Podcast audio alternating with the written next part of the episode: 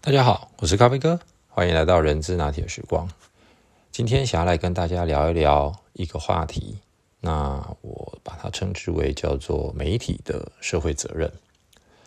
今天为什么会想要跟大家聊这个话题呢？其实最主要是来自于最近有非常火红的一些主题，不管是从很早以前所谓的社会企业责任、社会公民责任，叫做 CSR。或者是在二零一五年，呃，联合国也制定了有十七项的永续发展目标，我们称之为叫 SDGs。那又甚或者是目前很火红的一个主题叫做 ESG，啊，就是呃环境、社会跟公司治理。那也因为这个所谓的公司治理的这四个字，让咖啡哥突然联想到了媒体的社会责任的这一个念头跟想法。因为我们的这个 podcast 虽然目前的订阅数跟听众朋友还不算多，但是某种程度也肩负起了一定的责任。所以咖啡哥每次在做这个录制的时候，总是需要花费蛮多的时间去搜寻一些相关的资料，尽量的去提供一些正确的资讯。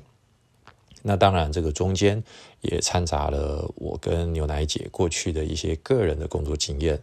所以呢，在录制的内容当中，有很多的时候都会说啊，这以下就是我个人的一些经验的看法，供各位参考。那如果有一些是来自于专家学者过去的理论，或者是模型，或者是呃事实，那这个的话就必须要负起一定的责任，你说对吗？但是呢，从过去这几年下来，呃，我观察到了有一些现象，我觉得实在是要给大家做个警惕或参考吧。第一个，呃，我记得应该是在今年的年初，有一家非常非常有名，而且规模还不算小的一个媒体杂志的社长，他写了一篇文章，呃，针对于呃。呃，就是五十岁以上的人，他觉得是不能用的这件事情，引起的轩然大波。呃，我在这个地方，我觉得我只能够说他的看法，呃，我只能够算接受。但是如果他是用一个媒体的资深媒体人的一个地位跟立场来说这篇文章的话，我觉得呃有失公允。并不可以这样子的一竿子打翻一船人。当然，他在后面的呃内容下一期的内容里面，他又多了一些琢磨。我觉得，嗯，任何人如果他的说出来跟阐述的那个当下的立场是个人的话，我觉得那是言论自由，我们都绝对尊重。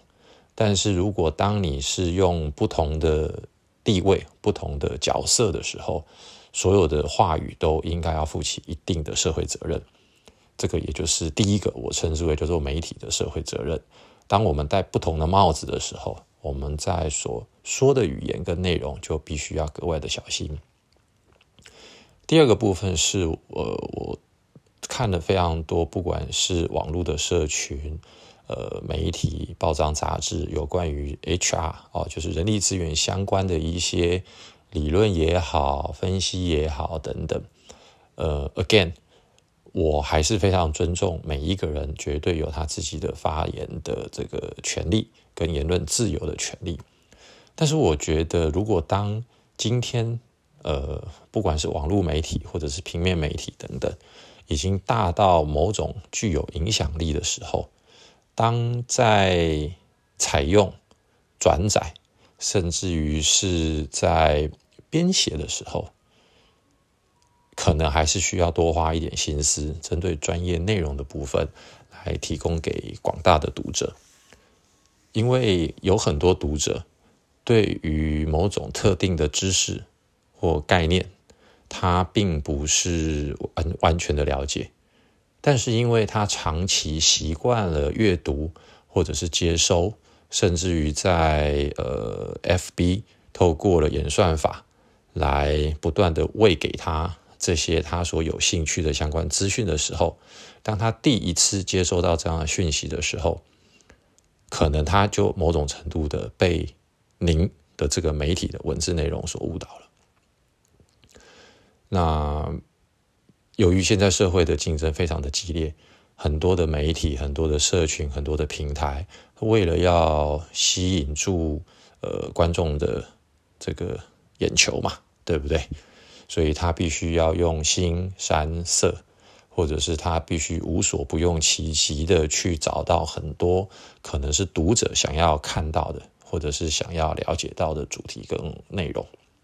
但是我觉得不管怎么样，如果呃我们把话题拉回来到，如果您是一个专业社群，不管是财经、政治，或者是社会、心理、人资、法律、财务，不管。如果您是一个这样定位自己为是一个专业的社群媒体的话，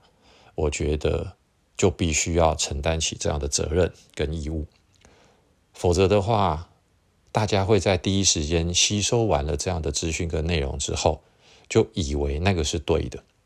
再加上现在的是资讯爆炸的时代，以及很多人第一可能没有那么多时间，第二。他可能也自己要负一点责任，因为他不求甚解。第三，也有可能是因为他完全是个门外汉，所以他没有能力去辨别这样的资讯跟所谓的呃所谓的专业知识内容是对还是不对，他只能够照单全收。而我觉得，不管是哪一个状况，只要您是专业的媒体，或者是您是以专业的角度来提供给读者的话，那么，都必须要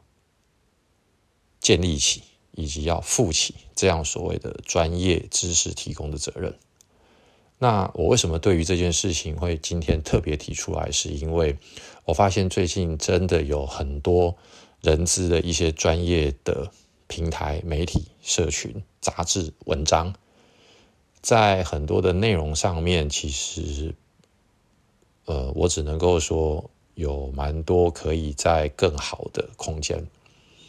那这个就留给各位听友们吧。最后，我只是想要送给大家一句话：我记得我在念研究所的时候，我指导教授不断的耳提面命说，当你们在写论文的时候，千万不要去看一些已经被引用再引用、引用再引用的。文章的解释，因为每一个人看完原始论文之后的解读会不一样，而当这样的一个主题或理论经过了三到五次的引用或者是解读之后，你已经无法完全了解当初最原始做这个研究的呃作者他当初的一些呃前提假设也好，或者是他的呃呃自变数、异变数等等。所以，非常非常的要求，那当然也是鼓励我们一定要去看他最原始的文章。当当然，在那个时候，我们还在念书的时候，会觉得哎呀，真麻烦，真啰嗦，反正就是写论文嘛，赶快能毕业就好了，也没把它当一回事。但是时至今日，呃，我深深的体会，而且。非常感谢以前指导我的老师，他耳提面命的原因，我认为就是在这个地方。所以各位听友、各位伙伴，当您现在开始在接触一些新的资讯啊，不管您是人资的朋友，或者是您是非人资的朋友，又或者是当我们开始去学习一些非自己所擅长的专业的知识内容的时候，呃，慎选吧。啊，我觉得慎选的网站、文章、专业内容、教授以及呃社群媒体平台等等是非常重要的一件事情。否则，当我们引用或者是把一些过于偏颇的理论放在内心的时候，它其实会深深的影响到我们以后的一些判断。跟决策的准则。OK，今天拉里拉扎讲了蛮多的，呃，就先到这边喽。那也祝大家周末愉快，谢谢，拜拜。